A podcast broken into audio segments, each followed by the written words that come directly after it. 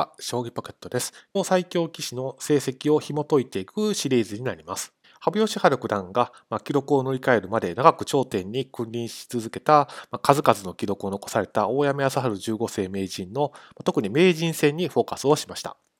はい、まずはタイトル戦の歴史を振り返ります。今は8つのタイトル戦がありますけれども、大山康晴15世名人がタイトル戦へ出場されたまあ、主に全盛期だった1940年後半から、まあ、1970年80年という時期は、えー、タイトル戦の数が大体、まあ、1個から始まり大体5つぐらいまでの時代でした。ですので、まあ、今の時代の棋士と比べるのはなかなか難しい側面はあるんですけれども、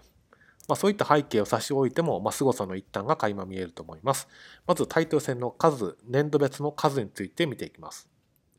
まず1937年から名人戦が実力制の制度に変わりました。これまでは、え名人戦っていうのはこう、まあ、世襲制だったんですけれども、まあ、実力で強ければ名人になれるよといった時代に変わったのが1937年です。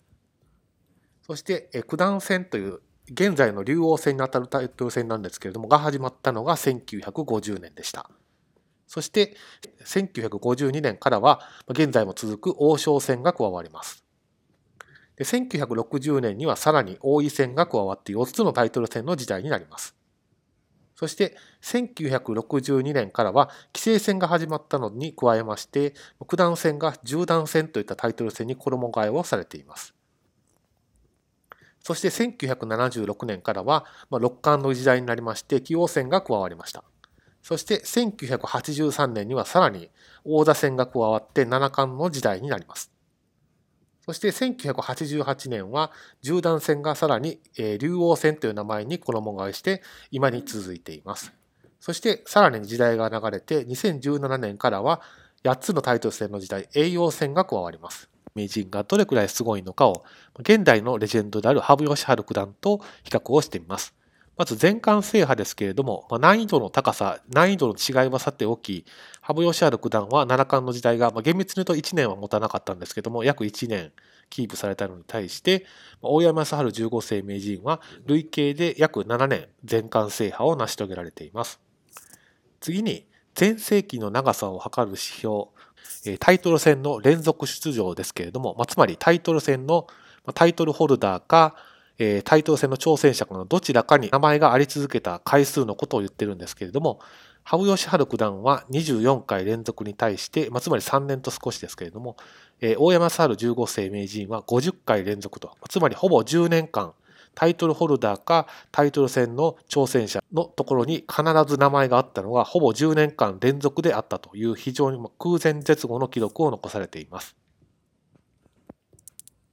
次にライバルとの対戦はこちらです。羽生善治九段がタイトル戦で20回以上戦ったのは谷川浩司九段と佐藤康光九段のお二人ですけれども、大山康晴15世名人は中原誠16世名人、増田幸三、え実力生第4代名人、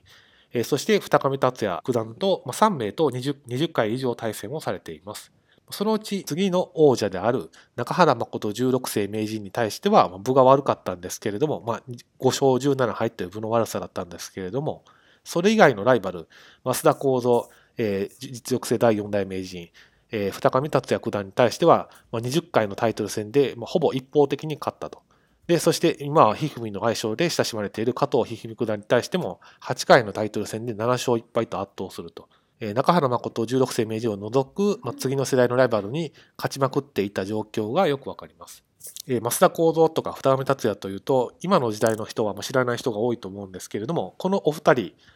例えば増田幸三、えー、元名人ですとタイトル戦には23回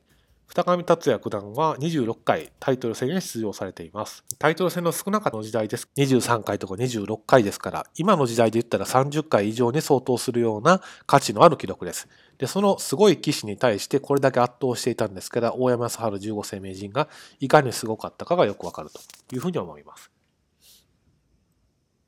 つまりまとめますと、同世代のトッププロ棋士に対しての圧倒度が凄まじいと